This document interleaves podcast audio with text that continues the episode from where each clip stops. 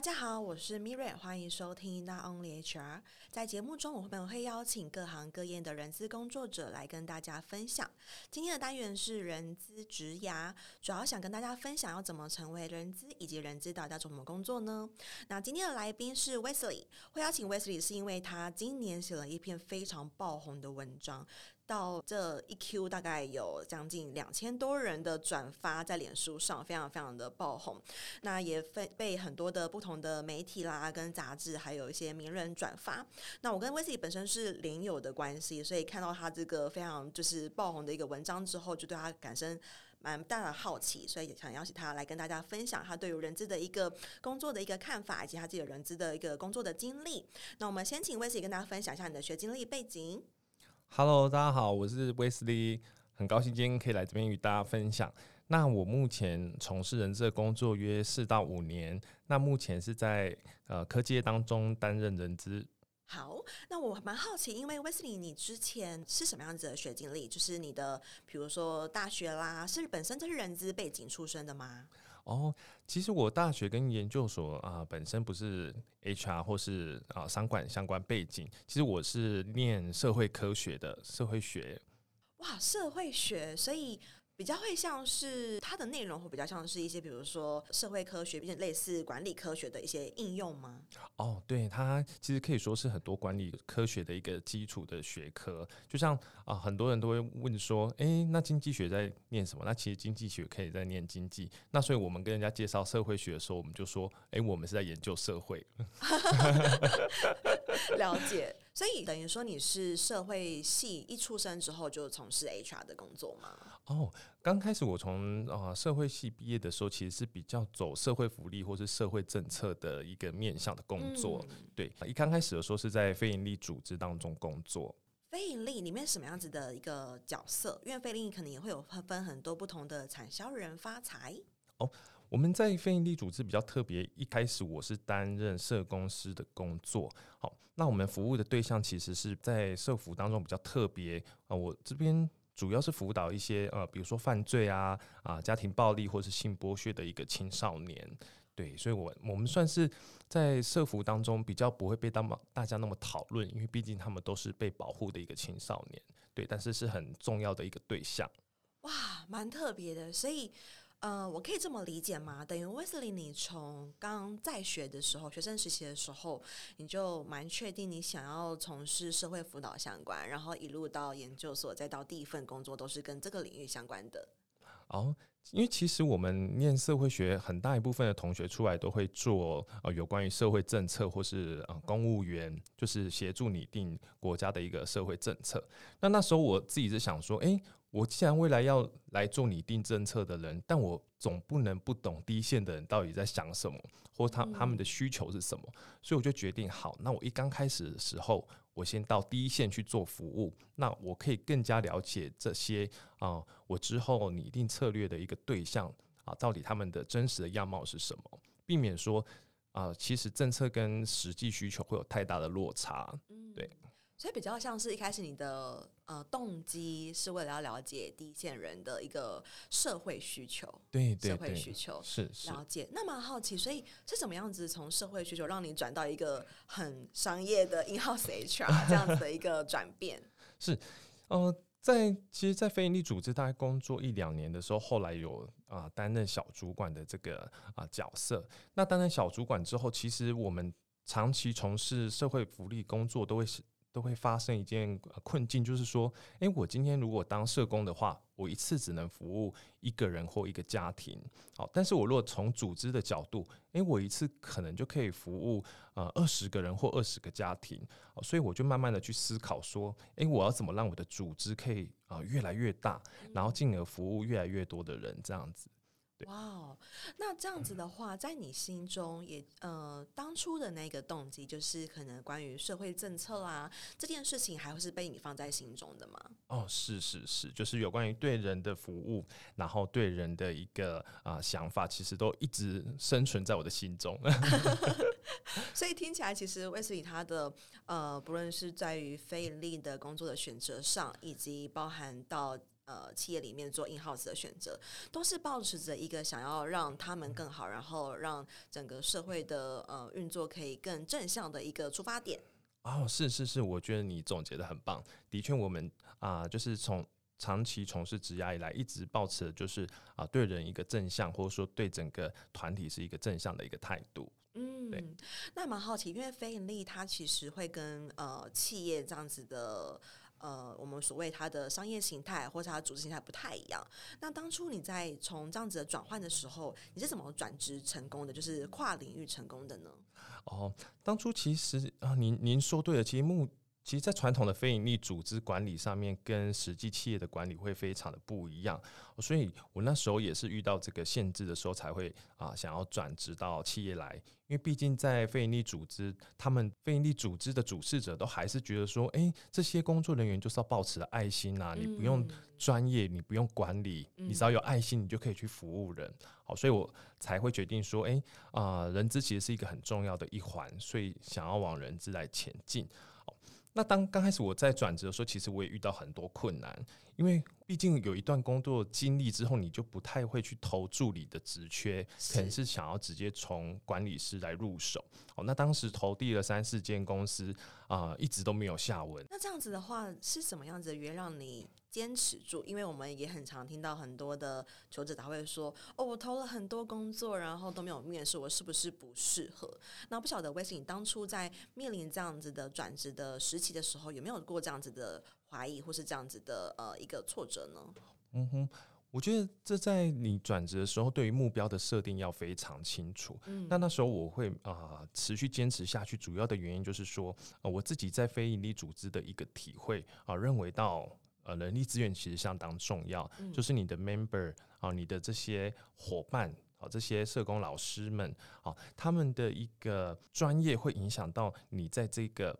组织当中能不能够持续的成长，或者说持续提供给个案更好的服务？哦、嗯，所以我就是决心要往人资的这个领域前进。所以后来呃自己也透过职涯咨询的方式，哦来帮我看一下那个履历健检。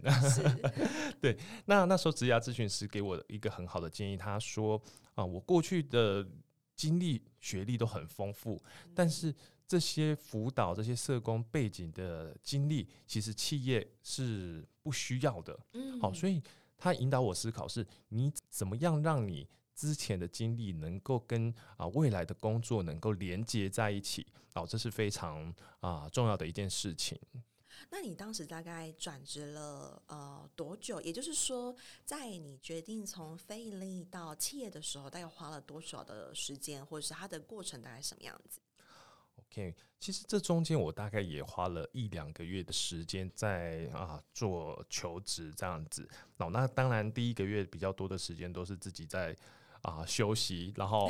充电跑去一趟日本这样子。对，那后来回来台湾的时候就开始比较认真的去思考撰写履历还有转职的这件事情。我自己在改完履历之后啊，诶，真的开始陆陆续续有接到一些公司的一个啊面试的邀请。好，那后来我有接到一个就是中部蛮大间的一个上市上柜公司的一个邀请，好，所以我后来刚好这个职缺的内容也是教育训练，跟我过去自己的背景蛮相关的，好，所以我就啊到那边去做面试。那刚好啊，专业题的时候考的就是一些教育训练的概念。嗯、那我自己从事人资，我对于教育是蛮有理念的，哦，所以我就洋洋洒洒写的很多，所以后来也很顺利的就录取了这个教育训练的一个管理师的一个职缺，那算是我从事人资工作的一个入门这样子。所以比较像是你在非盈利的时候累积了除了社工的经验，也累积了一些可能在组织人才发展上的经验。所以这些经验刚好可以，呃，在你要到 in house 去求职的时候，是一个很大的武器，或是一个敲门砖。哦，是是。那尤其我之前在帮同仁，或是说帮南部地区的社工安排教育训练的时候，其实陆陆续续也办了好几场，就是大型的一个工作坊。哇，对。所以相信这些都是一个很明确跟很有说服力的一个经历，在当你要找人资工作的时候。对，那我当那时候我在面试的时候，我就只是讲啊、呃，比如说我在过去的工作经历，有关于招募啊，有关于教育训练，那有关于组织经营上面的一些事例，哦，尤其是非常啊详细可以量化的一些事例，然后以此来说服就是面试官。了解前面的时候，威斯有提到说，在非营利的组织，可能 leader 他们会认为说，哦，只要是有爱啊，然后都可以去完成这些社工的工作。那比较好奇是你，当你转到可能企业里面，尤其是可能科技里面到呃 HR 的工作，你有什么比较不适应的地方吗？刚开始从事 HR 工作的，到新公司报道前几天，其实头非常痛，因为 里面基本上大家在互相沟通，都是一些商业的术语，甚至是人资的术语。好，那其实这些对我来讲以前是比较陌生的啊。比如大家会说，哎、欸，那个你你跟主管对焦一下，那你你跟谁 align 一下？哦。哦，我们公司就是 Q 三的毛利是多少？那营收是多少？其实听到这些词的时候，哎、欸，自己是还蛮头痛的，想说这到底是什么意思？对。那会怎么去排除，或是除了在沟通上的这些术语的话，比如说在于不同的文化上啦，还有哪些让你觉得很不适应？尤其是人质的专业面的部分。其实，在这个情形之下的话，就只能一直不断的写笔记，然后。比如说，大家在开会的时候，就要很专心的去啊了解说，诶、欸，就是目前大家的工作内容是什么？那有哪些专业术语不懂的啊？可能就要马上询问 mentor，或者说自己下班的时候啊，在阅读相关的书籍。那我印象很深刻是有一个我自己印象蛮深刻的地方是，诶、欸，有一次我在协助单位做简报的时候，好，那因为以前我们啊念社会科学很长，就是写简报就塞很多的脉络啊，长篇大论。那我在跟我 mentor 讨论的时候，诶，他直接很直白的说，诶，我跟你讲，这间公司没有人有时间看你写那些东西啊。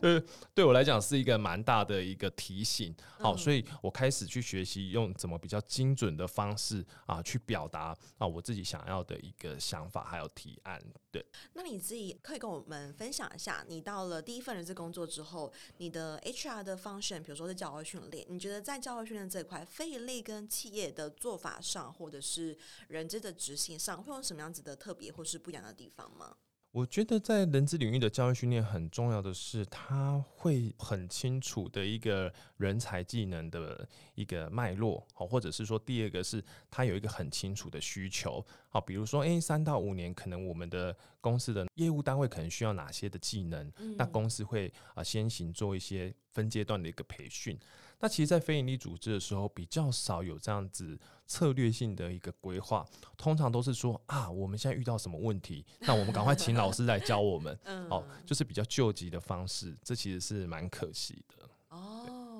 所以我的想象是，有没有可能是因为你在非营利的时候看到这些，不管是呃流程上或是策略上的不足不齐全，所以更触发了你到人资里面去做一个琢磨跟深耕吗？哦，对，我觉得你你讲的啊非常不错，的确是这样的一个相较之下，那也影响走到企业这一端的一个决定。嗯，对，那蛮好奇，就是你从社工的身份，然后进入到 HR 领域这么多年，你自己对人资工作上，你最喜欢的是哪一个？然后这个喜欢跟相较于你可能在社工的时候，你觉得那个差别会是什么？嗯，其实我觉得我啊最喜欢人资工作，这几年从事下来，虽然有很多的一个挑战跟很多的一个不愉快，但我还是很喜欢与人工作。就其实从事人资工作的朋友很多都是说，诶，我因为喜欢与人工作，那所以我到这个领域来。但我喜欢人的这件事情是说，诶，我在企业里面，我也可以看到每个员工他的一个潜力哦，不管他的学历或是他的背景哦，他都有一定的潜力可以去为单位创造出一些价值，这样子啊。那尤其是组织对我们来讲，它是一个有机体，我们可以发现说，诶，其实有一些单位啊，它有一个很正向的组织文化，那它就可以形成一个很正向的团体动力，来让他们这个单位的绩效啊，就是不断的上升前进。嗯，对，这个情境好像有点类似，可能你在社工的时候辅导那些青少年，好像是抱持着一个就是孵化的心态。对对，我都 呃刚开始我都跟我朋友说，我都把我的员工当做个案来看待的，每个主管我都用个案的心情来协助他们。也就是哎，所以这样子，威斯，你认为社工的背景对你在于人资工作上的加分，或者是在叠上去的那个更 plus 的那个部分会是什么？OK，我觉得就像我常常在说，我是先了解人才来做人资。那很多人资的伙伴，他是先做了人资以后，才发现说，哎、欸，怎么人会这样想？哦，哦，怎么员工都这样子？哦，怎么主管都这样子？嗯，但对我们来讲，其实是啊、呃，我们不会用一个比较批判的思考，我们会。转换成另外一种方式，说，诶、哦，可能是他的一个背景，或者说他的经历导致他有这样的想法。那其实这样会让我们在跟对方沟通的时候，呃，是保持的一个比较推进的一个啊、一个正向的态度。哦，其实我们会少了很多啊、需要去做情绪安抚啊，哦，或是说去做情绪排解的过程跟阶段。我觉得刚刚那段超棒的，就是确实很多的呃还没有进入人资领域的人，他会说哦，我很喜欢与人互动，我很喜欢观察人，但是实际上他对于人的了解可能不是这么的广。这么的多元，他可能不太了解说哦，人的想法会跟你不一样。有些人可能对于工作不是这么的有企图的，他可能不是这么的有感恩等等之类的。是是是。但是反 Wesley 的经历是他先碰过很多不同的个案，很多元，嗯、可能不同的。家庭背景不同的地区，那这到你到 in house 里面做 HR 的时候，你对于人的认识就是更那个适应会更快，然后认识会更快速、更有效率一些。是是是，就像我同事有很常说，哎、欸，他觉得我为什么我这么有耐心，就不管单位在提出什么再无理的需求，我好像都无动于衷一样，就是都能够一直循序善诱，然后很有耐心的去理解跟去沟通你们的共识。对对对。啊，那你自己认为你在人资工作中，不论是做招募啦，然后做训练，你觉得最难的地方会是什么？我觉得人资最工作最难的地方，其实跟我们以前在做社会工作有一点类似，就是它没有办法有立即的成效。像是以前我们在做个案的时候，可能督导会说：“哎，这个个案已经谈五次的，那他到底哪时候要进步？他到底哪时候要改变？”好，那就像我们回到人资一样，就主管常常会说。诶，这个员工我已经给他好几次机会了，他也去上过几次课了，那为什么他还是不会？好，那其实啊、呃，在人资工作来说，它是需要时间发酵的。是，好，尤其组织的变异性最大的其实就是人。从事人资工作要自己常去调试自己的心情，就是说你要怎么去定义什么是你的成就，嗯、那什么是啊、呃、这个部门的成就？我觉得这是非常的重要。哦，不然有时候做到，比如说现在在招募，哇。就是大家可能忙了，对，忙了一圈哇，那这个月的绩效十个，嗯，所以大家就会很挫折。好，所以啊，我们就可以试着用另外一种方式去看，说，哎，现在是人才荒没错，但是我们可以更理解求职者的求职的体验。嗯，那我们要去思考什么样的一个招募方式可以去打动，可以去触及我们的求职者。我觉得刚才我也是听到一个还蛮特别的点，就是人资要如何定义自己的成就，因为我们如果以 KPI 来说，教育训练它的 KPI 可能就是我们所谓的课后满意度，对，或者是招募的 KPI 就是哦，你的 onboard 的状况，你的到谈率如何？嗯、那蛮好奇，为什么你自己对于自己在人资的成就上，你会是以哪一个指标为优先，或是为第一的考量？OK，像我之前在工作的时候，我常常会希望自己是可以跟单位取得信任关系的。OK，所以我常常会跟同事说，诶、欸。啊，我我们 HR 定了很多政策，没错，但是我们不是要去限制，或者说不是要去争论说，哎，哦，因为我有这个政策，所以这个情形之下是我赢，好，你不能这样子做，哦，而是要去思考说，我们要怎么去。帮助他们解决问题，要去赢得他们的信任。是 OK，所以当主管很 open mind 的来跟我讨论一些事情的时候，诶、欸，我会觉得很开心。哦，他开始愿意跟我一起啊、呃、involve 到他的团队当中去解决他的问题，嗯、那代表他对我们有信任。那其实我觉得这就是嗯、呃、我们 HR 的成就。让我回想到前面的时候你说，因为你想要做一些社会政策，是。那其实人资也很像是在做，就是这个公司里面的一个社会政策的角色。对，的确就是在公司的很多政策当中，我们在思考的方式的确是这样。嗯，因为我也很常跟想要进入人资里面的人说，就是人资有点像是一个议员或是一个民意代表，是是。因为你的任何政策可能是啊，好，组织有十个员工，可能是五个人不反映他们的支持或是不支持，然后可能三个员工不支持，两个员工支持。所以你会会很难做事，因为面临到很多不同的声音。那不晓得在过去，比如说你身为一个组织的政策发想的企划的单位，你有到什么样子让你觉得很困难或是比较挫折的地方吗？OK，其实有时候在拟定一些政策的时候，后面一定会有我们思考的一个价值。好，不一定这些价值会完完整整在你政策上面的文字显现出来。毕竟我们文字还是显现一些比较可以执行的部分，好像是目的对象，那他的工作流程是什么这样。那有时候当我在拟定这些政策的时候，我会先去跟一些利害关系人讨论，就是说，诶，那我为什么想要这样子做？好，我为什么现在想要拟定这个东西？好，例如我之前在拟定啊我们的一个啊契约员工转正式员工的一个标准当中，哦，就必须要去跟主管沟通，说为什么我们的标准想要这样子定？好，那它背后牵涉到的一个啊利害关系是什么？那来争取到他们的支持，而不是说我今天政策完以后，呃，拟定完后我才去布达。那不打的时候就开始很多冲突啊，各单位的主管开始丢一些意见啊，开始不同意啊，那就会变得很难去执行。了解。